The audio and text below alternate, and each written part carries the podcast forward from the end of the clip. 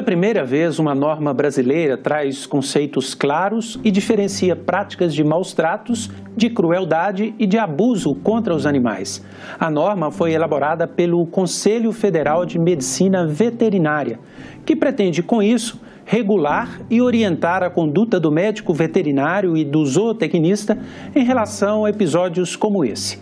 Tá, a resolução 1236 do Conselho Federal de Medicina Veterinária, ele veio no intuito de dar um suporte, um subsídio aos médicos veterinários zootecnistas, caso eles sejam inquiridos pela justiça a, elaborar laudos periciais ou pareceres técnicos diante de casos de maus tratos. E para isso nós configuramos é, no artigo 5 é, elencamos 29 é, atos exemplificativos do que seriam maus tratos aos animais. É lógico que o médico veterinário, o zootecnista, além desses 29 exemplos de atos de maus tratos, eles podem é, verificar outros casos.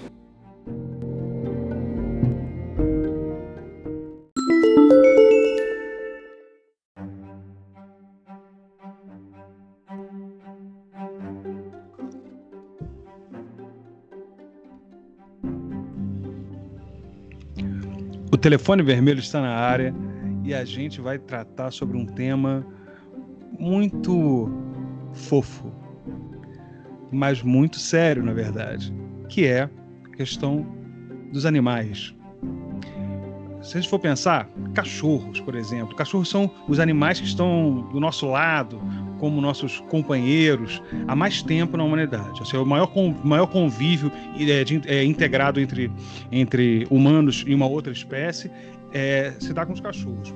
Mas hoje em dia a gente encontra uma série de uh, animais que hoje nós chamamos de pets, uh, de toda sorte. Gatos, é claro, é, mas desde cobras, é, lagartos, iguanas. Uh, toda uma série de várias espécies de pássaros e bom peixes.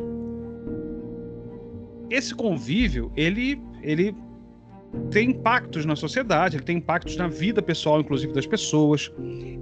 Mas esses animais é, eles muitas vezes acabam sendo abandonados esses animais que a gente entende como pets, eles acabam sendo abandonados. E isso tem um impacto na, nas cidades muito grande. E é um, um, problema, um problema para as cidades e um problema para esses animais. É uma questão de cuidado efetivo com, com esses animais. Outra coisa importante que a gente tem que pensar quando está pensando sobre animais é uh, justamente o avanço das cidades sobre as áreas e é claro que isso vai impactar essa disputa de espaço entre a humanidade e uh, esses, essas áreas onde animais silvestres habitam. Também tem um impacto muito grande em toda a sociedade. Afinal de contas, eles precisam arrumar um espaço para uh, ah, para poder buscar seu alimento, seu descanso. Por fim, creio que uma questão importante também é a gente tratar sobre a produção de carne no mundo algo que também impacta muito, é, que o impacto é muito grande no meio ambiente é, e tem a relação direta da, da condição de maltrato aos animais. Para esse tema, nós do Telefone Vermelho, Bernardo Portes, Tayane Brito e Marco da Costa, vamos conversar com a Carla Andrade, que ela é jornalista e é protetora animal, e vamos também ter aqui o depoimento do médico veterinário Mário Ferraro. Bom, é... E aí, gente, tudo bem? Vocês estão todos tranquilos? Prontos para mais esse telefone vermelho? Vamos nessa. Queria... Vamos lá. Partiu. Então, que, queria, queria primeiro é, saudar aqui a presença da Carla, agradecer a disposição para a fala e começar já. Eu vou me, vou pedir permissão aos meus colegas de mesa para a gente já começar direto com a Carla e a gente vai comentando uh, é, sobre, o que sobre, essa, sobre a fala dela, que é justamente essa, essa condição, em vez de a gente falar inicialmente sobre essa questão, eu tenho, eu tenho uma, uma gata de, de estimação, tinha duas até pouco tempo, é, mas desses animais que estão com a gente, é justamente tratar da questão do abandono de animais. É, que talvez seja uma, uma questão extremamente uh, pertinente para a gente pensar com a ampliação do mundo urbano. É, então, Carla, como é que se dá essa, essa situação do abandono de animais? Como é que está isso no, no, conjunto das cidades, principalmente no Brasil, né? É, como é que está essa, como é que tá essa, é, essa situação de animais serem abandonados, animais que são colocados como animais de estimação e serem abandonados? É, seja bem-vindo. Obrigada, obrigada pelo convite, bancada. Bom, é, segundo a OMS, atualmente nós temos 30 milhões de animais abandonados no Brasil. 3,9 milhões em condições de vulnerabilidade. O que, que é isso? É o animal está por conta própria, sem cuidado, na rua, abandonado, sem comida, sem vacina, sem castração, que é um dos pilares da proliferação do número de animais, porque se você vai gastar com a castração, você tem que pensar que aquilo ali é a qualidade de vida para esse pet e para que se evite esse tanto de animais na rua também. É, eu acho que assim o governo ainda anda muito a passos lentos nessas deliberações. É como se eles não se importassem muito com essa questão. Então a gente tem as ONGs que ajudam muito, que tem um trabalho muito bacana, e o pessoal que, como eu, cuida. Atualmente eu tenho 14 gatos e um cachorro. Alguém me ajuda? Às vezes. Minha mãe me ajuda, amigos me ajudam. Eu faço caixinhas de papelão reciclada para vender. Pra... E por que, que eu faço isso? Porque eu amo e porque é um prazer. É, eu sou daquelas que não pode ver com bicho na rua abandonado, porque eu vou lá, vou dar comida, eu carrego ração na bolsa e eu acho que esse é um trabalho que é bacana, sim, mas o governo deveria ter uma participação mais efetiva, de verdade. E até agora, eu sinceramente acho que falta muito para a gente conseguir chegar ao mínimo de humanidade para com eles. Interessante essa questão de você colocar é, a questão do governo, né? O papel do, do, poder público sobre, sobre essa questão do cuidado animal, da, da, da, da questão animal nas cidades, dos municípios. É, até chamar o, o, Marco da Costa agora para uma conversa sobre isso, para ver como, como, é que isso se dá uh, em Nova York, é onde ele está, mas assim, se ele, as informações que ele tem nos Estados Unidos, como é que se dá essa questão uh, do da relação humano e conjunto de animais. Olá, uma... Olá humanos, telefone vermelho. É, olha só, nos Estados Unidos a questão animal, todo mundo já deve ter percebido pelos vídeos, filmes e, e seriados que os americanos têm uma relação muito íntima com animais domésticos, né? principalmente cachorros. É, e cidades como Nova York, uma cidade onde 40% das pessoas vivem sozinhas, é um, há um impacto muito forte é, da presença desses animais nas vidas das pessoas. Tanto no 11 de setembro quanto agora na pandemia, é, milhares de pessoas né, morreram, deixaram é, suas casas aqui com animais presos e muitas vezes sem assistência. E graças aos vizinhos, bombeiros que invadiram as casas para tentar resgatar esses animais, é, a, houve essa salvaram-se muitos animais por conta disso, né? Então só para você perceber o impacto, no 11 de setembro foram quase 2 mil pessoas que desapareceram em um dia, né? E que seus animais estavam em casa, muitos deles com dependendo de alimentação ou bebi, né, e água, e seus vizinhos, os vizinhos tiveram que arrombar as portas, né, das vítimas para poder é, salvar esses animais. Agora, para você sentir isso, né? Em 2001, quando houve o 11 de setembro, foram mil, dois mil, duas mil pessoas. Agora foram 36 mil pessoas que desapareceram, né? Então, essas 30... Só que o 11 de setembro foi um dia, né? Então, é, a pessoa saiu de casa para trabalhar e não voltou. É, no caso da doença, logicamente deu tempo. Muitas pessoas né, deixaram os animais, né, deixar a chave com o vizinho. Ele já estava sabendo que ia ser internado. Então, assim, não houve um número tão grande. Mas calcula-se que mais de 5 pessoas tenham, é, 5 mil pessoas tenham, é, duas vezes mais do que 11 de setembro, né, deixado suas casas com animais domésticos dentro. E a prefeitura fez um trabalho de resgate junto com os bombeiros é, existem quatro ou cinco é, unidades, é, abrigos públicos é, na área da cidade, onde esses animais foram levados. O processo de adoção é um processo muito complicado ainda, porque eles fazem questão de analisar o perfil socioeconômico da pessoa para ver se ela tem condição, porque é muito caro manter um animal, como a Carla mesmo falou, né? É, um, é uma despesa imensa. Muitas vezes a pessoa quer um animal como eu quero, mas eu, às vezes eu penso assim, eu não tenho condição de bancar um, um, um veterinário em caso de doença e tal. Então, assim, tem planos de saúde aqui para animais, tá? Tá ficando muito popular o plano de saúde para animais. Então é isso, é mais ou menos isso. A cidade está enfrentando, entre as dezenas de outras coisas, a questão do abandono dos animais. Eu tenho um dado para corroborar com o Marco. A Fundação, é, o Conselho Federal de Medicina já declarou que a pandemia aumentou gradativamente o número de abandono. E os, os ativistas estão bastante em cima disso, entendeu? Registram-se vários números de, de maus tratos. Então, assim, a, a pandemia, ao mesmo tempo que a pandemia aumentou o número de adoções, ela também aumentou o número de devoluções desses animais. E as pessoas precisam entender que eles são seres, eles sentem. Não é um vou ter um gato, uma semana eu vou devolver o gato. Não, eles têm um esquema, a vida deles. Então, eu acho que quem quer adotar tem que ter uma consciência do, de que é um filho, e filho a gente não joga na rua, né? É o grau, é, é o grau de responsabilidade que você tem com outro ser vivo, né? É, Tayane, você, assim como eu, gente, você mora numa cidade média para pequena, de Teresópolis, a gente fala sempre isso aqui, né? É, Sim. Mas, mas é porque é, você, você mora em Tanguá, né?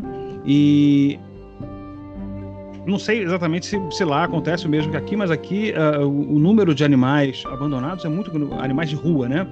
É muito grande, é muito grande mesmo. E você percebe que muitos desses animais foram animais que foram abandonados. Não é nem animais que, que, que nasceram, ou seja, que são uh, que nasceram nas ruas. Tem muitos que foram abandonados. É, e no caso de algumas regiões, inclusive animais de toda sorte. Inclusive, a gente vê cavalo, vê, vê é, uhum. boi, vê, vê de tudo. Sim. E, ou seja, que traz um outro panorama também, né? Porque nessa, as, as cidades do interior têm essa, essa especificidade. E, aí, como é que, como é, que é a situação uh, do, do cuidado com os animais, tanto do que diz respeito a conjunto das pessoas, né? Como é que elas lidam com os animais aí? Uh, tem, teve, você, nota, você nota um crescimento do número de pessoas com animais domésticos e principalmente essa questão dos animais abandonados. Sejam eles animais que a gente entende como pets, sejam, uh, questão, uh, sejam animais de, de toda sorte, né? Sim, você falou uma coisa muito, muito interessante, um aspecto que é bom ressaltar, porque Tanguá é uma cidade interior. Então é muito comum você andar pela cidade e encontrar cavalos pastando, bois, você vai encontrar cabritos na rua, mas também você vai perceber bastante maus tratos, né? Porque acaba acarretando aí maus tratos aos animais. E também é muito comum uma coisa que eu percebia desde criança, que é a questão dos pets, né? Cachorros e gatos abandonados na rua. E isso é, é tão preocupante que levou o poder público a criar uma lei que se preocupasse com a proteção dos animais é, de rua, né? Ou seja, se o poder público fez isso é porque tinha né, um número aí já grande de animais em estado de abandono. Porém, essa é uma lei que ela, é, com os, os últimos governos aí, é uma lei que ficou aí sem efetividade alguma, né? Porque você não vê as pessoas sendo multadas ou sendo cobradas é, de alguma forma, ou, sei lá, sendo denunciadas, porque, enfim, é, é uma lei que ela não acontece. E aí, eu, no, nas últimas eleições municipais, os, seus, os candidatos à prefeitura da cidade né, apresentaram aí alguns ah, os seus planos de governo e teve um candidato só. Quer dizer, Tanguá são 30 mil habitantes, a gente deve ter aí é, uns 15 mil votantes, digamos assim. E aí, quatro candidatos à prefeitura da cidade, só um que trouxe no seu plano de governo participativo a questão da política de atenção aos animais. Né? Foi, eu considerei isso até histórico, porque nunca se trouxe é, esse assunto para discussão da cidade, né? das pessoas que moram em Tanguá. A gente nunca conversou sobre isso. A gente nunca viu ninguém é, dando atenção para isso. E aí ele trouxe alguns aspectos muito interessantes. É, é, vale dizer que esse candidato ele não ganhou as eleições, que é quase sempre assim um candidato que traz umas propostas legais, assim. Não, não, não, ele não ganhou a, a, a eleição municipal. E aí ele falava, ele fala sobre, ele trazia ali no seu, no, no seu plano de governo participativo programa de adoção de animais, é, a, a, castração é, gratuita também de animais de forma itinerante, né, passando pelos bairros, achei isso bem legal. É, a promoção de parcerias público-privadas também, garantindo atendimento veterinário para pessoas que têm animais, mas que não têm condições de oferecer tratamento adequado aos seus bichinhos. É, e também a, ele, ele trouxe também a proposta de se estimular a doação de animais por pais de crianças autistas. Então, ele foi a primeira vez que foi trazido para Tanguá a discussão desse tema. E é isso, Cossenza. Muitos animais de rua, eu estou aguardando aí também a, a, o posicionamento desse novo governo que assumiu em relação a essa pauta. Em relação a, a outras pautas, a gente, eu vi uns avanços muito legais, mas em relação à pauta animal, o atual governo não, não trouxe nada ainda que eu saiba para a gente poder discutir e pensar. É, a, a gente tem. Obrigado, Tayane. É, a gente tem uma, uma defasagem bastante substantiva de, de propostas e é interessante porque é algo muito é muito evidente que há um problema de, de abandono e de, de, de uma população de animais é, de rua. E a, e a, gente precisa dar conta disso e dar conta da melhor maneira possível, ou seja, dando assim o cuidado necessário para esses animais, uh, campanha de castração, é, campanhas de doação, ou seja, para que as pessoas uh, ado de adoção, né, é, eu queria falar, uh, campanhas de doação para que as pessoas adotem esse, esses animais, uh, aquelas que puderem e quiserem, é claro, para que, que a gente tenha uma, uma cidade mais para a gente que não tenha que conviver com, com, com um quadro de abandono uh, desses seres da, da, maneira como a gente convive. Bernardo, é, aí na Inglaterra, no Reino Unido como um todo, na Europa como um todo, é claro que tem, tem diferenças muito grandes de um local para o outro, mas como é que é essa questão dois, é, do, do, primeiro, a gente pode pensar na questão do, dos pets, né, de, do, de ter um animal doméstico, mas essa questão de animais de rua. Uh, animais estão que não uma moradia, não tem dono, não tem nada, ou seja, não tem e não tem. Uh, como é que é isso aí na, na Inglaterra e na Europa como um todo? Bem, olá, humaninhos. Bem, a questão dos animais aqui, eu percebo muito nas ruas, aqui o caminho por aqui, que não tem cachorro abandonado. É, você percebe que realmente tem um controle do governo. Tem, chega a ter momentos em que você, para ter um animal, você tem que pagar anualmente uma, uma, uma situação, ou pagar para o governo o ter o direito de ter um animal. Porque aí você, o governo sabe que você tá, tem um pet. O que se tem muito por aqui, que eu tenho percebido, é muito gato. Se tem muito gato aqui.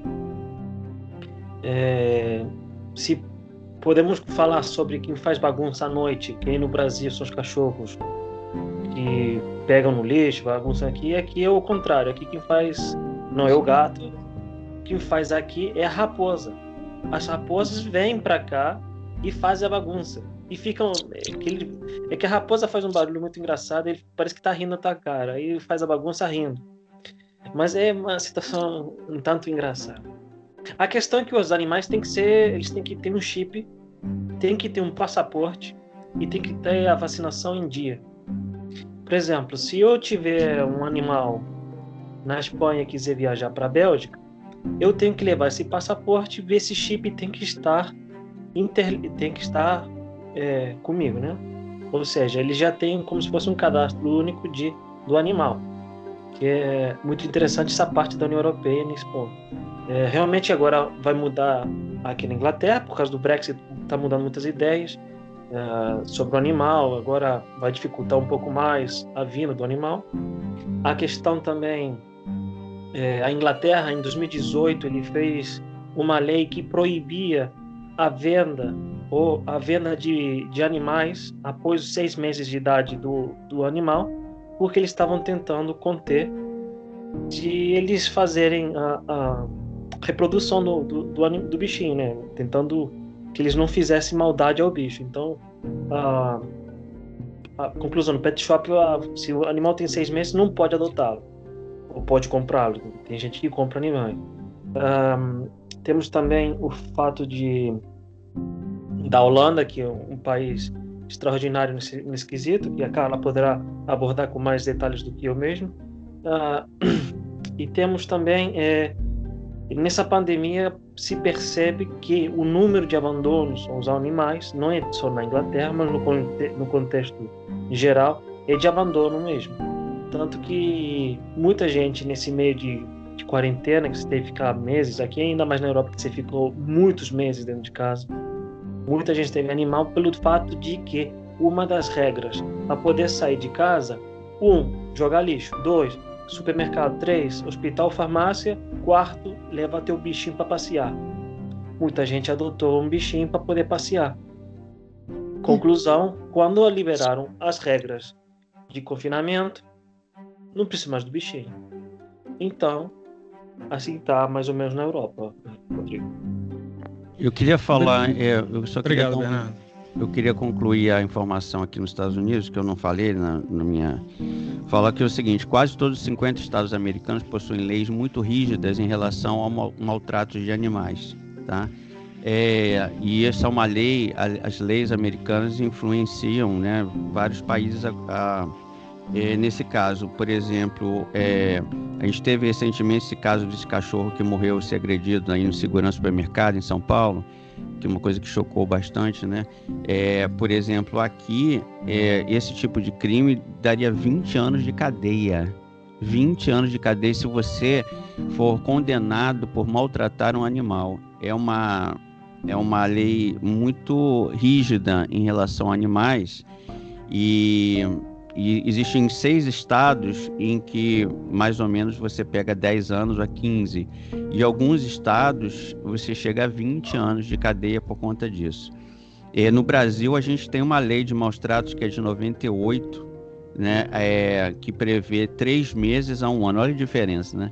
Três meses a um ano de detenção e multa para quem praticar esses abusos. Então a gente, a lei brasileira é considerada por todas as organizações internacionais muito branda, porque ela ela a, abre caminho, né, para a impunidade, né? Três meses a um ano de detenção, você imagina que isso é aplicável, né, no caso de condenação. Então, como quase ninguém é condenado por isso, e quando é, você tem direito de ser réu primário ou não sei o quê, então praticamente ninguém vai para cadeia por conta disso. No Brasil, com essa penalidade tão branda. E pessoas que fazem essas né, crueldades, como é, um supermercado, esse segurança que torturou e matou esse cachorro, e foi comprovado que ele fez isso, ele praticamente só perdeu o emprego por conta da pressão popular né, em relação a isso, mas não tem nenhum, nenhum dado, nenhuma informação ainda, eu não tenho sobre se ele foi condenado ou não. Praticamente acredito que não tenha sido condenado. E isso é um caso que foi para a mídia, né? Porque a maioria dos casos de tortura de, de animais a gente nem, nem fica sabendo, porque eles acontecem dentro das casas e a gente não tem acesso a isso. Talvez quando um vizinho vê alguma coisa, né, denuncia, mas se a gente sabe que no Brasil, até para criança, a gente tem dificuldade de, de denunciar e punir é, maltrato de criança, imagina de animais. É, Marco, é uma situação super, super terrível, né? Essa, é, essa, eu lembro aqui em Teresópolis que a, a coisa de uns, uns dois, três anos, é, teve uma casa aqui que foi identificaram e tinham vários animais presos ali, uma, uma, uma assim, o trato que davam a coisa era, era terrível. Jogavam, eram vários cachorros uh, numa, num, num, espaço mínimo, cachorros de vários tamanhos. É, e aí jogavam a ração solta assim no chão e aí eles se, se, se debatiam pela, pela comida, né? é, era uma coisa horrorosa. Conseguiram entrar, eu lembro um trabalho grande, por exemplo, do Léo Bittencourt, que é um, que é um conhecido nosso, é um, um, um, sujeito que atua aqui na, na, área de proteção animal, que foi da Marise, de, de, outros protetores de animais, que foi bastante efetivo nessa, nesse, nessa, nesse, nesse resgate desses animais, porque era uma situação é, terrível. Mas isso também tem a ver com a, com, com a própria situação, por exemplo, do do canil municipal da gente da, daqui de Teresópolis, que assim agora está tendo uma pressão para que uh, você tenha um trabalho uh, adequado para a questão, mas ainda está muito incipiente, o, tá, ainda está muito na, na, nas conversas, né? não está se efetivando uh, trabalho claramente. Carla, o, o Bernardo fez a chamada aqui e eu achei interessante porque já que ele falou que a, que a Holanda é, é bastante avançada nessa questão, é, valeria a gente. E como ele falou que você tem um conhecimento mais uh, aprofundado da, da situação da, da, da, Holanda, da situação legal né, sobre a questão dos animais na Holanda, dá um, dá um parecer aí pra gente sobre essa, essa condição que de repente pode ser inspiradora pra gente. Sem dúvida, a Holanda deveria ser a régua usada pelo Brasil a Holanda conseguiu zerar o número de animais abandonados. Então, para como que eles conseguiram fazer isso? É, de castração é fundamental. Castrar é ato de amor, gente. Você prolonga a vida do animal e evita que aquela fêmea se reproduza incessantemente e acabe morrendo e deixando aquele monte de gatinho, de cachorrinho ali. E uma taxa de imposto muito alta para quem compra cachorro de caça. Então, através disso, de uma fiscalização eficiente do governo, a coisa se transformou. Só que tem um fator fundamental, é que a mentalidade. Eu acho que o brasileiro precisa mudar muito a forma de pensar, de a, a, ver o animal de estimação. É, eu acho que se a Holanda conseguiu, por que aqui não? Porque a gente fica devendo muito também é, sobre a forma como a gente quer alguma coisa. Quer, mas depois não quer mais e, e descarta. Não pode ser feito isso descarte. Por isso eu concordo com essa coisa da, do animal ter um chip, como o Bernardo colocou. Se eu sair com o meu animal daqui, eu vou para onde? Eu tenho que dar uma satisfação dele para o governo. Só que o governo brasileiro não está interessado com povo, imagina com um animal de estimação, né? Para onde eu levo meu gato ou não levo, isso não é da conta deles. Então, é, eu ratifico aí que falta muito ainda para a gente chegar a um nível de excelência e de dar a esses animais o que eles realmente merecem. E a suípa, esses canis, é tudo uma, uma coisa horrível. Tem que fazer uma reforma.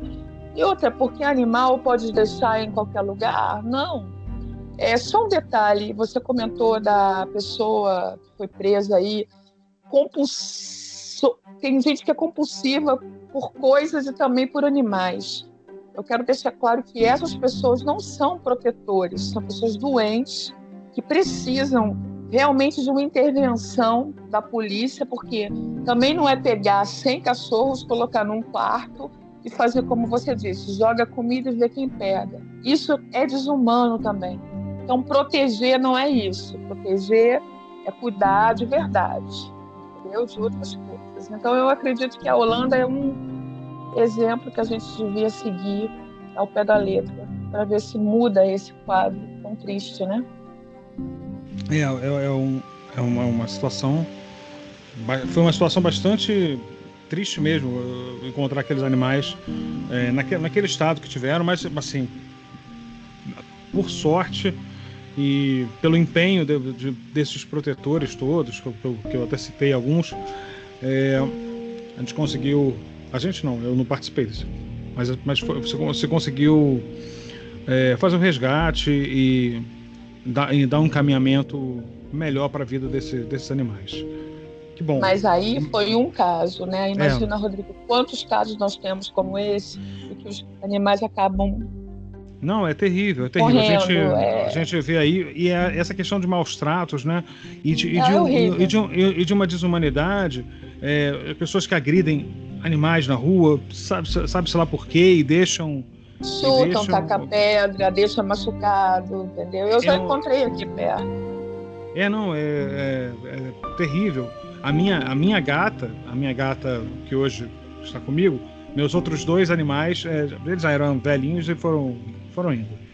É, mas a minha, a minha gata, que era mais nova, eu peguei na rua, assim, ela estava no meio da rua, da estrada, filhotinha. E o carro passando, coisa eu parei no meio, assim, uma, uhum. uma loucura.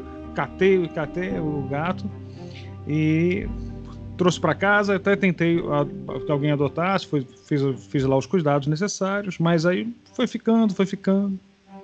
Eu tinha acabado de perder meu cachorro e aí ela apareceu. Bom, e é isso, né? A gente vai fazendo isso. Eles Acho vão vir. que o coração da gente manda na hora que você vê, assim, que você se depara. Eu trouxe a Leia, ela estava grávida, então, assim, três meses depois eu tive quatro filhotes aqui para cuidar. E assim é, foi. É, não, a gente vai. é, é difícil, mas eu vou, eu vou rebolando, eu vou lidando aqui, lidando ali, a farmácia me ajuda, a cara ali da, da agropecuária faz um desconto, e aí eu vou levando. É vai lá, assim respira fundo e segue o jogo. É isso aí. Então, queridos, eu vou chamar o nosso intervalo agora e daqui a pouco a gente volta. Forte abraço e cuide do seu bichinho.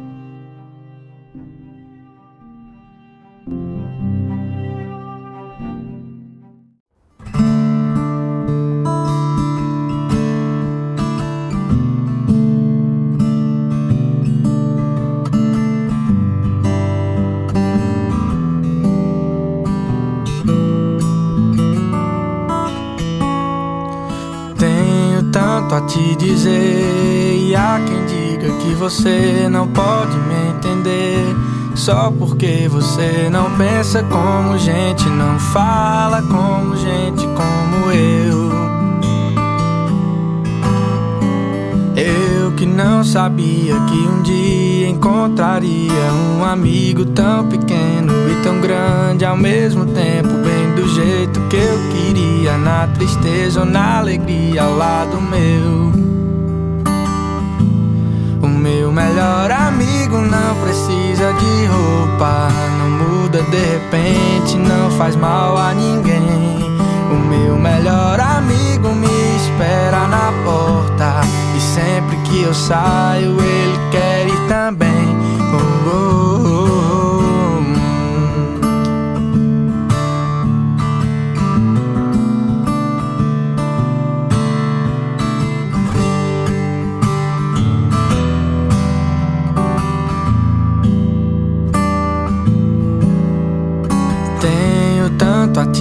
E há quem diga que você não pode me entender. Só porque você não pensa como gente, não fala como gente como eu. Eu que não sabia que um dia encontraria um amigo tão pequeno e tão grande ao mesmo tempo, bem do jeito que eu queria, na tristeza ou na alegria ao lado meu melhor amigo não precisa de roupa. Não muda de repente, não faz mal a ninguém.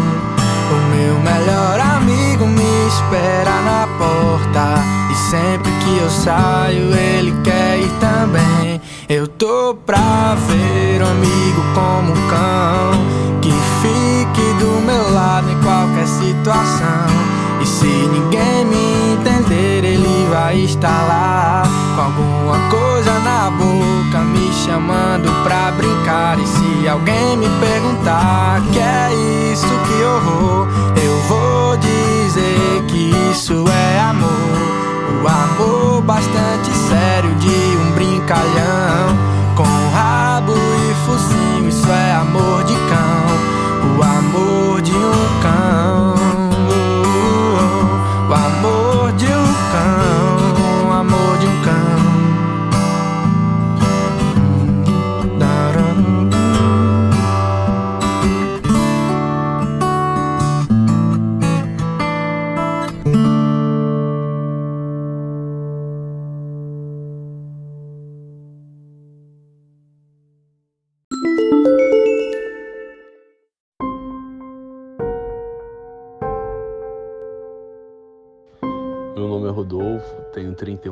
Anos, é, trabalhei um tempo no hospital veterinário, é, um dos maiores do Rio de Janeiro, e o tempo que eu fiquei, é, eu senti que é uma responsabilidade muito grande, pois você trabalha com vidas e muita gente não consegue enxergar isso, né? É, e por ser dessa forma também, eu acho que é envolvido muito dinheiro para certos tipos de coisas que não tem necessidade. É, os médicos são novos, eles trabalham com médicos é, recém-formados, que aí o salário é menor, os custos também. É, como eles querem ganhar experiência, eles aceitam, né? É o seu primeiro emprego trabalhar em, em clínicas com grande movimento e um baixo salário e consegui enxergar bastante problemas e situações de negligência por serem novos, não terem muita instrução, animais que vão a óbito. É... Mas também consegui enxergar uma grande capacidade nessa galera também, com aprendizado de serem bons médicos é, no futuro.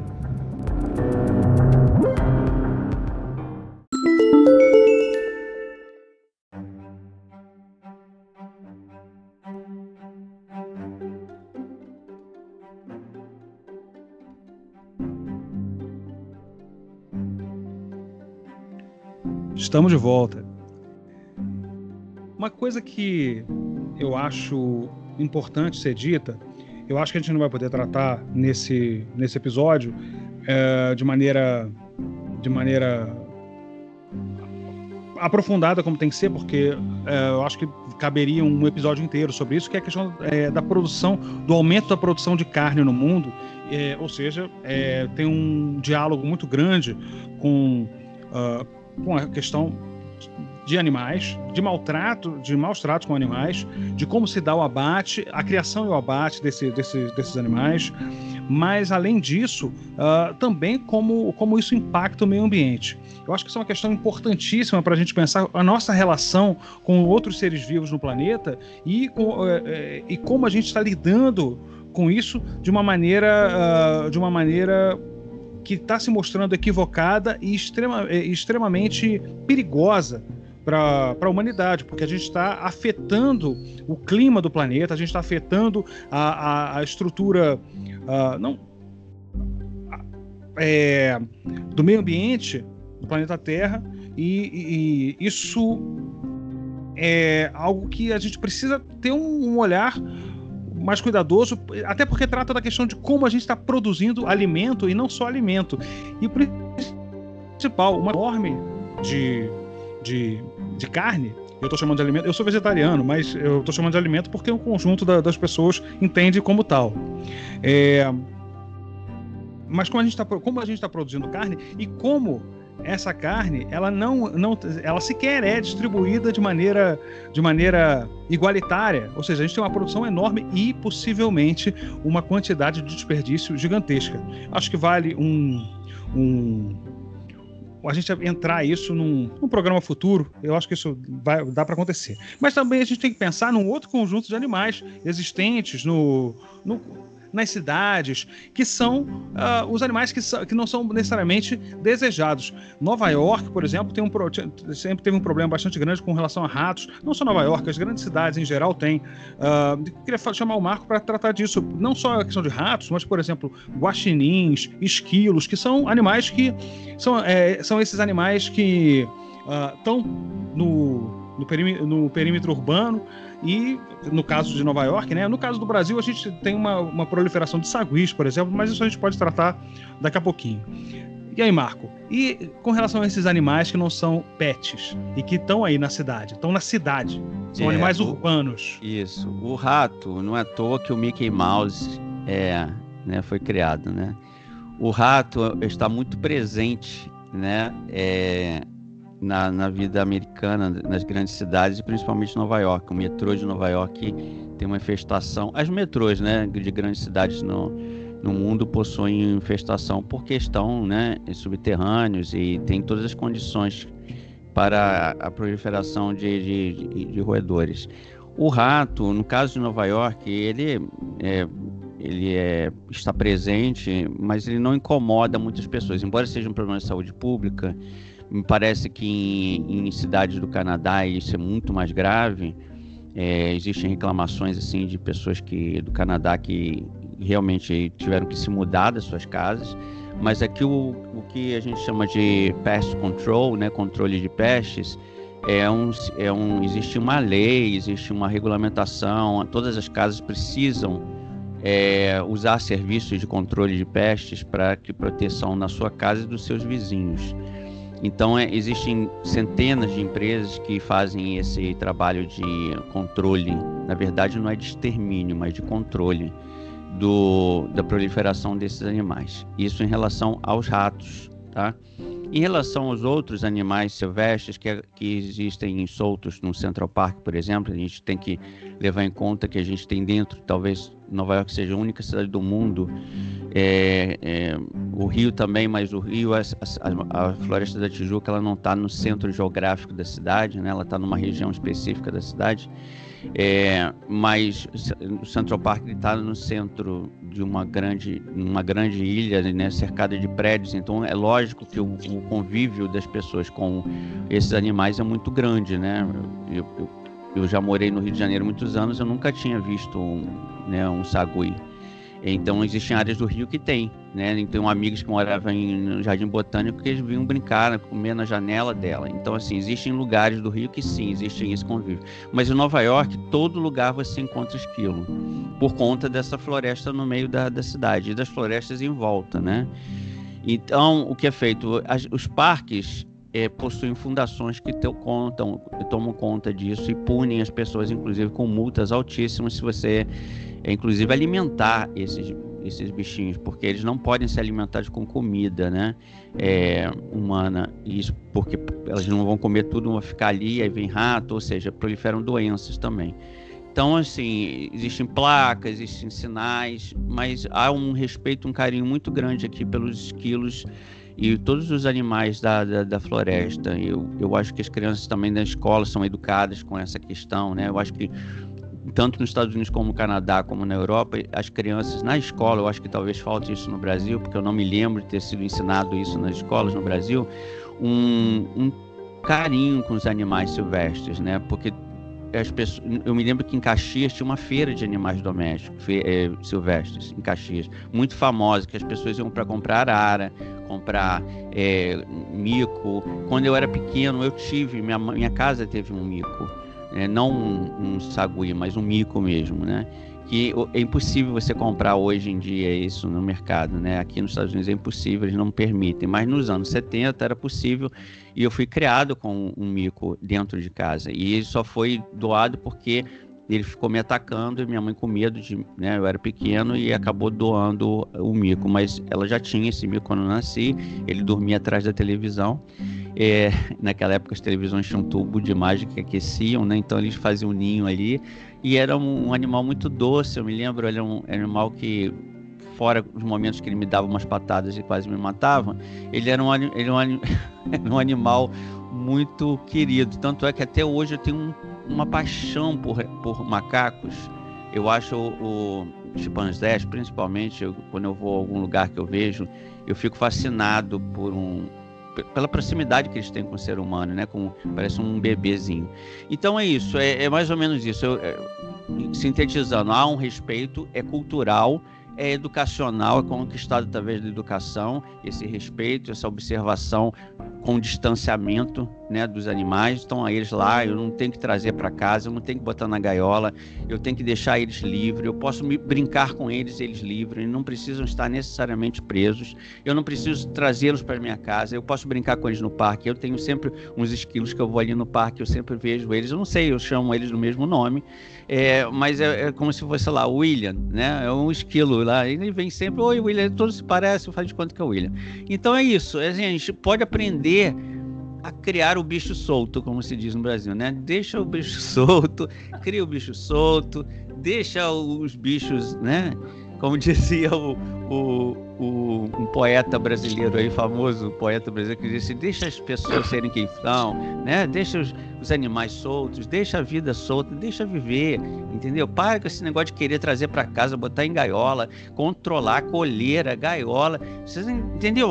Como que tem uma ligação quase que de controle, de domínio, de escravidão entre essa coisa de gaiola, coleira, tem que ser meu, tem que estar na minha casa. Ele pode estar na natureza e ser seu, porque você também é dele. Uhum. Ele olha para você com a mesma, né, com o mesmo distanciamento e com a mesma curiosidade. Ele olha para você com curiosidade, Sim. que porra é essa? Ele olha para você, que animal é esse? Então, então vamos respeitar. né? Vamos respeitar e saber. Distanciando desses animais, nós vamos evitar, inclusive, o Cossenza, a, a, transmissão de muitas doenças. A gente sabe que tanto o Covid como outras doenças asiáticas vieram também do consumo de animais. Está cada vez mais próximo de provar isso, que o consumo de animais produz, transmite para o ser humano determinadas doenças. Então, a gente tentando eliminar esse contato, respeitando a natureza, quanto mais a gente respeita a natureza, menos doença a gente vai trazer para a nossa sociedade, tá bom? É um grande abraço a todos aí. Valeu, Marco. Tayane, o Marco falou sobre para criar o bicho solto e tudo mais, e, e para a gente não ter é, o aprisionamento e tudo, é algo muito importante. Mas tem uma outra questão que eu acho que, que vale a gente pensar, que é o do abandono. Mas eu queria trazer uma questão que é o do abandono de animais uh, durante eh, certos períodos, por exemplo, períodos de, de grande viagem, de grandes viagens, uh, viagens turísticas. Tem muita gente que abandona seus animais uh, em, em, em pontos, não em pontos turísticos, mas em, em destinos turísticos, ou seja, gente que vai para para, sei lá, Ilha Grande é, ou, ou, alguma outra cidade. Estou pensando no Rio de Janeiro, porque para mim é mais fácil pensar na, no estado do Rio de Janeiro, mas Sim. uma série de outras localidades é, onde vão abandonar esses animais. É, é é, pensar essa, essa relação turismo e animais, mas principalmente essa questão do abandono ou do uso dos animais para esses Sim. fins. É, eu quero falar sobre é, duas coisas, né? Que é o turismo se apropriar dos animais para promover a atração turística. Essa é uma discussão muito grande dentro da academia. É, a galera já sabe aí que eu sou turismóloga, então em todas as viagens que eu faço, eu nunca consigo ter um olhar só de, do viajante, da pessoa que está apaixonada. Não, é sempre um olhar crítico e, e, pensando nessas questões também. É, e aí, do, então são duas coisas, né? Como estava dizendo. O turismo se apropria dos animais para promover ali uma atração turística e também tem a questão das pessoas que vão viajar que não têm uma consciência ambiental, né? Porque quem defende, gente, a causa animal não é porque é uma pessoa chata. Quem defende a causa animal não é porque é uma pessoa de mimimi, não. Nós estamos preocupados mesmo com a questão do meio ambiente. O Marco aí na, na, na última fala dele trouxe essa questão. Nós estamos preocupados com o meio ambiente. Então a gente precisa enxergar a nossa relação com os animais, com a natureza. Isso é urgente. E, e eu estava falando né, dessas pessoas que vão viajar aí sem essa consciência e largam aí os animais dos destinos turísticos. Eu quero trazer o caso aqui de um destino que você já até comentou, Cosenza, que é a Ilha Grande. Né? Eu estive lá e aí me chamou muita atenção a quantidade de, de, animais, de cachorros e gatos na vila, né? Quem já esteve lá sabe que é uma vila pequenininha, então era uma quantidade, acho que era até a, maior, a quantidade maior de, de cachorros e gatos do que de turistas. E aí, falei, cara, não precisa ser um Sherlock Holmes para você poder se ligar que aqueles cachorros pararam lá porque alguém abandonou. Porque um cachorro não ia sair atravessando o continente até a ilha, né? O continente que a galera da ilha chama Angra de continente, né? Só para a galera poder entender aí. Então eles não iam sair nadando, ah, vou ali Ilha Grande, vou ficar lá em Ilha Grande. Alguém chegou lá e deixou aqueles animais lá. E aí, isso é, é, é, é, um pouco complicado porque gera ali um, um, conflito da comunidade local, porque ele não é, gente, só um lugar turístico, né? Claro que a principal economia é o turismo, mas tem pessoas que moram ali e que ficam incomodadas. Ficam incomodadas, perdão, ficam incomodadas com essa situação. Por quê? O, a, aquela a proliferação de animais gera lixo, gera é, o cocô nas praias, e aí é, isso levou à criação de algumas iniciativas né, locais. Então, só quero trazer alguns dados aqui, tá? Nos últimos três anos, é, 326 animais eles foram abandonados na porta do pet shop do Nick, lá no, no Abraão, tá? Foi feito esse levantamento. E aí, de, dessa totalidade de animais abandonados, 60% foram adotados por turistas. Mas aí fica a questão, né? Foram adotados, estão sendo bem cuidados? Foram adotados, foram largados em outro lugar?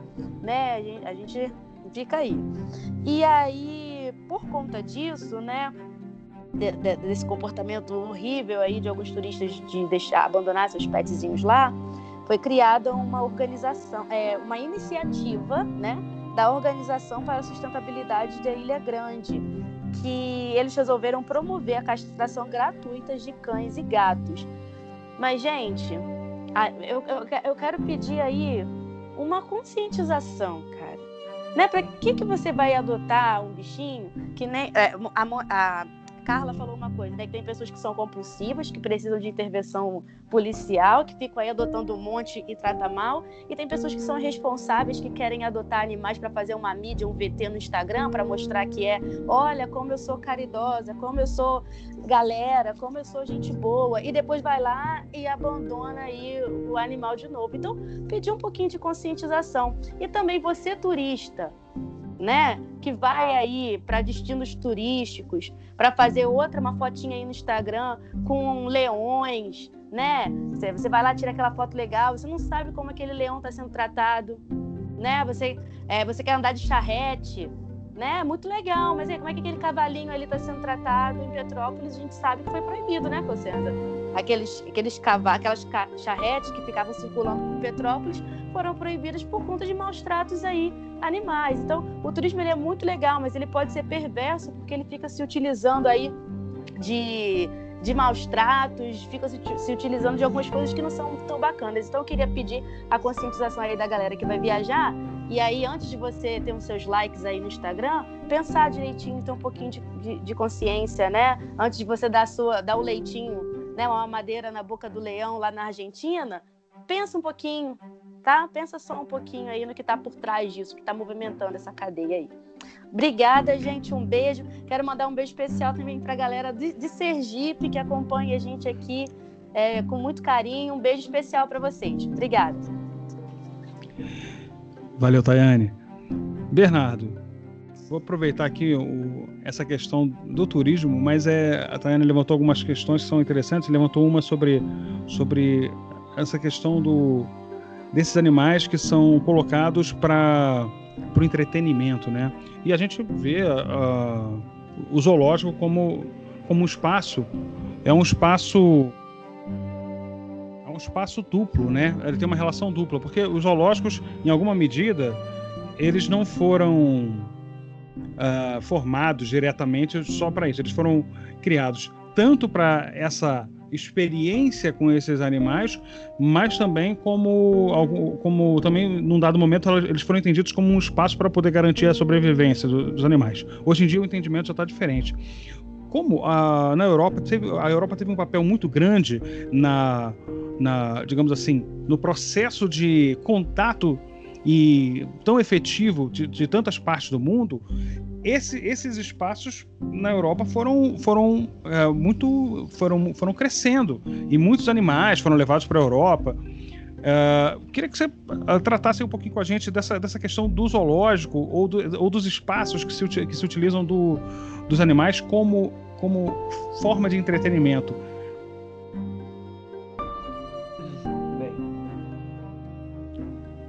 primeiro de tudo, queria só complementar uma coisa que o Marco falou que sobre os ratos, não só Nova York, como grande metrópole, aqui na Inglaterra é repleta de, de ratos, repleta, repleta. Tanto tempo porque tudo é velho, então você imagina que esteja. Os ratos gostam de ir lá de pulpar, também curtir uma cerveja. Né?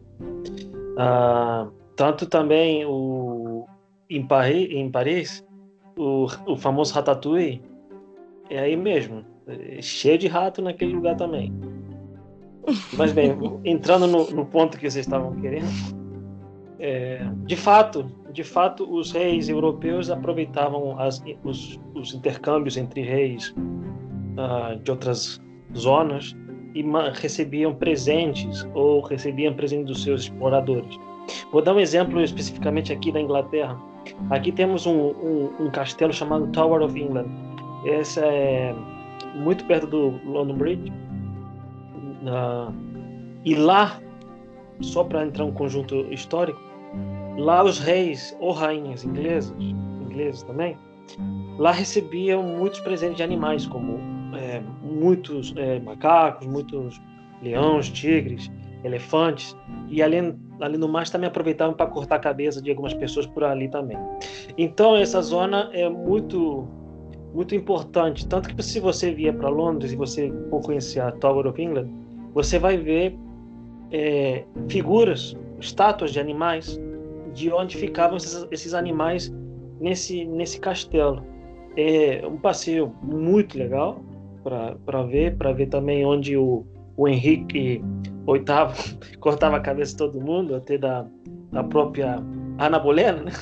Então, é uma situação interessante de se ver. Mas, de fato, os, os, os, os zoológicos foram muito explorados pela Europa, de cultura, como você falou, Rodrigo, para as pessoas conhecerem o mundo também. Porque, digamos que as pessoas também tinham tinha suas castas, como tem na Índia, né? Suas castas que as pessoas não podiam conhecer certas, certas coisas. Ah, dando um exemplo para vocês do famoso filme do King Kong, que alguém pega o King Kong e leva para, sei lá, acho que foi Nova York.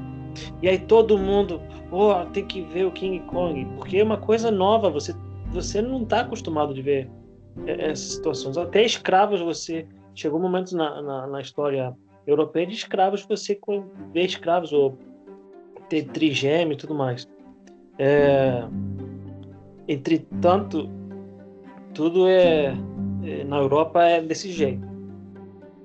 No mais, eu não sei mais que eu posso complementar, mas sei que o, o europeu ele gosta muito de se aventurar. Tanto que se aventuraram, chegaram nas terras Piniquins, chegaram em outros pontos, então esse que eu posso falar para você. Além do mais, conseguiram nossos oros, né? Então, estamos por aí. Rodrigo. Um abraço, Sergipe, hein? Todo mundo mandando abraço para Sergipe. A gente tem uma audiência muito boa em Sergipe. Forte abraço aí pro pessoal. Então, Carla, eu acho que a gente é, passeou por uma, por uma infinidade de coisas e a gente nem saiu da superfície da questão, né? Ainda tem muita coisa para conversar, mas eu acho que tem uma coisa que, que a gente é, precisa tratar e precisa pensar é a necessidade de políticas públicas adequadas para tratar das questões de animais, sejam eles pets, sejam eles animais que, de convívio urbano, sejam eles animais que a ampliação das cidades uh, acaba colocando eles uh, numa situação de, de uh, dificuldade risco. no seu espaço, de risco. Isso, de é, risco, exatamente. Então, eu queria que você tratasse dessa questão aí, essa, essa questão da, da necessidade de, de pensar política para animais. Então, é, é, fundamental que os governos, se como a Holanda conseguiu, acho que o mundo inteiro pode conseguir zerar o número de animais na rua. Eu acredito que a gente possa fazer isso. É um trabalho longo prazo, mas se não começar, a gente não vai saber nunca como é que vai ser, né? Então, é, eu acredito que castração gratuita é fundamental, primeiro passo. Vacina decente, vacina de qualidade.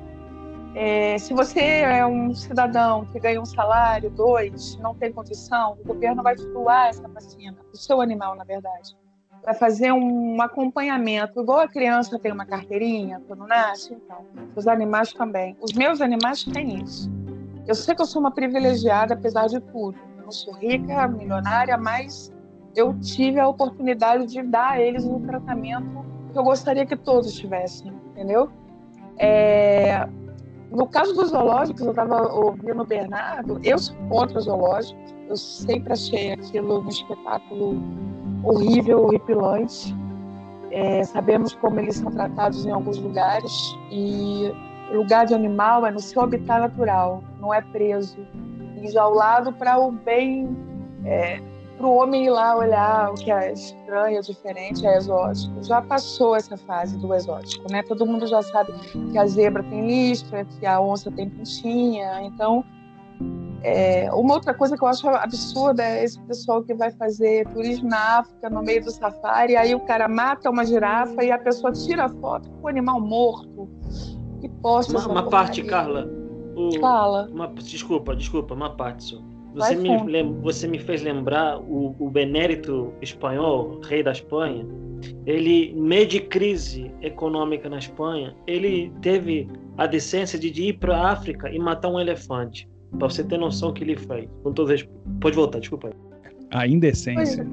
Pois, é, pois então. É, para que isso, né? Então, é, eu acho que os animais têm que ter.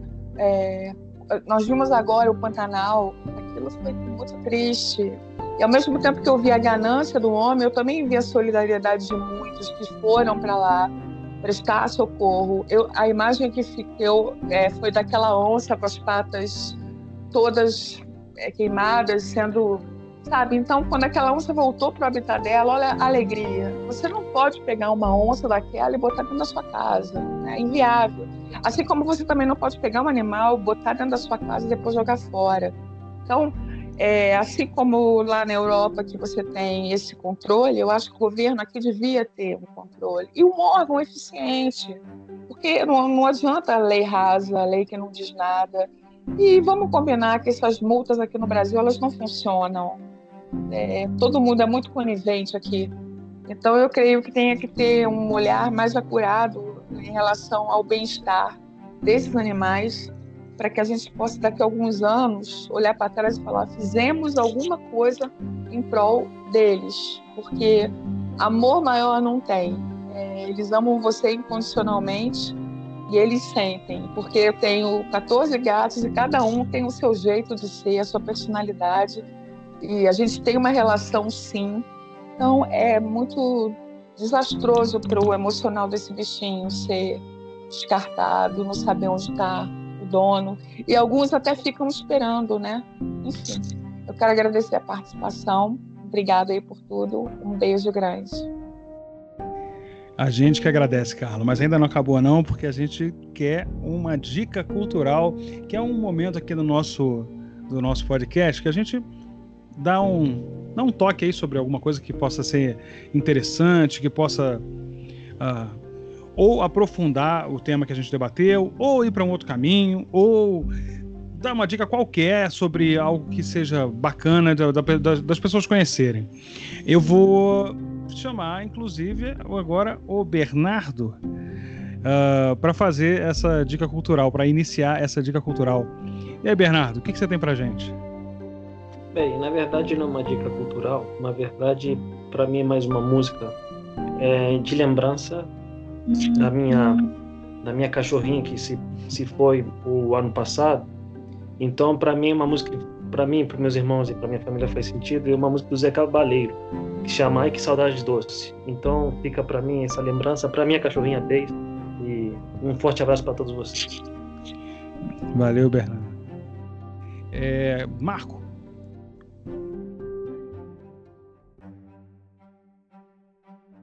Vamos lá. Eu eu tenho uma indicação que é eu sou um amante de cachorros, eu dog lover, né? Eu acho que assim os cachorros são realmente é o, o melhor amigo do homem, da humanidade. E eu tenho um livro que está fazendo muito sucesso aqui nos Estados Unidos, que é Inside the Dog, Inside of a Dog, que é o que o, é um estudo sobre o que o cachorro vê, o que ele sente, o cheiro, os cheiros que ele sente e o que, que a gente sabe sobre as percepções que o cachorro tem. E, então, assim, é um, é um livro muito legal para quem gosta de cachorro, porque são estudos científicos que mostram quais são os sentimentos, a reação, a inteligência, até onde vai tudo, né? Porque muita gente fala assim, a gente conversa com o cachorro, o cachorro lá te fala e não sei o que, a gente fala na brincadeira mas existem estudos muito avançados sobre essa, essa algumas raças, alguma percepção deles, é, como eles sentem o cheiro, como é que o cheiro ativa determinadas coisas para eles, como é que você pode de, é, é, tornar a vida do, do seu cachorro mais menos né, cruel, né, com a questão dos sons de fogos, por exemplo, que é uma questão que a gente não abordou, mas no Brasil é muito comum a questão dos fogos, ele tem que esconder o cachorro, eu tinha que esconder meu cachorro no banheiro porque ele gritava de dor. Então a gente tem que saber que os fogos, que os gritos, que muitas vezes que a gente dá com o cachorro fazem mal a ele. E o barulho, o ruído humano é dez vezes superior, e deixaria uma pessoa louca. Então, assim, é muito importante para você ter um animal doméstico você entender que aquele animal não é seu escravo, né? não é seu serviçal ele é um ser que tem todas as características que você também tem, de forma diferente, mas ele também tem, ele sente fome, ele sente sede, ele tem vontade de, ele tem desejo de procriação, de sexo, ele tem, ele tem, né, que a gente chama de animais irracionais. Eles podem ser irracionais porque eles não, eles não têm uma noção é, o, o, poeta mexicano Otávio Paz dizia que de todos os animais do mundo, o ser humano é o único que tinha consciência da morte e que isso é que nos separava dos animais. Eles não sabem que vão morrer, nós, nós sabemos. E, essa, e isso que talvez seja o maior diferencial entre nós e eles. Nós temos a consciência que nós somos, que nós vamos morrer, nós vamos acabar. Então eu acho que isso é uma coisa muito bacana para a gente humanizar um pouco essa relação, né, que a gente tem com os animais e tentar fazer com que os animais é, tenham uma vida menos cruel ao nosso lado, para não ficar nos satisfazendo como se fosse um, um, né? Eu tenho um animal robô justamente porque eu não quero eu não quero sou amante dos robôs porque eu acho que se é para ter um escravo é melhor que seja um robô e não que seja um, um ser vivo, tá bom? Um abraço a todos. Um abraço, Marco. Tayane. Oi, vamos lá. É, eu quero indicar para a galera um documentário que está disponível na Netflix. O nome do documentário é Conspiracy. E, é, e ele é muito bom porque ele traz aí para a gente essa discussão é, sobre o vegetarianismo, traz para a gente a questão da reflexão é, sobre, é, de como o gado, né? Ele, o gado ele é o maior é, consumidor de recursos hídricos. E aí ele faz a gente pensar que nós que consumimos carne todos os dias, a gente está consumindo 4 mil litros de água, faz a gente pensar no meio ambiente, pensar é, nos recursos é, naturais, enfim. Mas eu também queria trazer uma outra questão aqui, que é para a gente pedir para a gente tomar cuidado com a polarização das discussões, né? É, e tentar, na medida do possível, não demonizar as pessoas que consomem carne porque a gente vive no Brasil, né? E, e quem viveu aí os anos 80 ou antes, né, anterior a isso, é, sabe como era difícil ter acesso a esse bem. Então eu vejo, por exemplo, quando eu olho para meu avô, para minha mãe, que para eles comer carne é como se fosse uma vitória. Então passa por uma questão afetiva, social. Eu acho que que a gente tem que pensar a gente tem que pensar é, na nossa relação com os animais. Eu acho que existem, existem outras formas de pensar no consumo, né? Não necessariamente parar de comer, porque eu sei que toca em algumas questões afetivas aí para algumas pessoas. Mas eu acho que a gente tem que pensar aí, repensar é, a questão do, do, do consumo consumo mesmo. É, não precisa ser esse consumo desenfreado, né? A gente pode. Existem outras maneiras de, de, de, de se comer carne, enfim. Queria pedir isso pra gente. Poder ter, ter, sempre bom senso. É sempre bom ter bom senso. É isso aí, gente. Beijo. Valeu, Tayane. Carla, você tem uma dica aí pra gente? Eu tenho, e assim como o Marco é louco pelos cachorros, eu amo cachorros, mas eu sou gateira de nascença. Então, o filósofo britânico John Gray lançou um livro agora que eu achei muito interessante, que se chama, é, tradução minha, Filosofia Felina, Os Gatos do Sentido da Vida. E o John Gray, ele coloca que o ser humano deveria observar o comportamento dos gatos e colocar a forma como eles encaram a vida com a leveza, com a alegria, na vida deles. E enquanto o gato não tem nada para fazer, ele nada, ele vai dormir simplesmente. Ele não fica perdendo o tempo dele com elucidações, com neurose. Então, a, a probabilidade de um gato ser neurótico é muito pouca, né? Então, eu acho que deve ser uma, uma leitura bastante divertida para quem gosta dos animais. E eu acho que a gente tem mais a aprender com eles do que eles com a gente. Então, essa é a minha dica Obrigado, Carla, e mais uma vez agradecer a sua presença, a sua disponibilidade para tratar desse tema. É, é, um tema que pega muito a gente, porque tem uma, a gente estabelece essa relação com, com esses pets, mas não só com eles, mas também com todo, todos os animais. E a gente precisa, precisa entender como, como lidar melhor e como viver melhor, como levar melhor a vida. Gente, a minha dica é uma só: não compre, adote. Fiquem todos bem. Esse foi o Telefone Vermelho. Forte abraço. A gente se vê na próxima.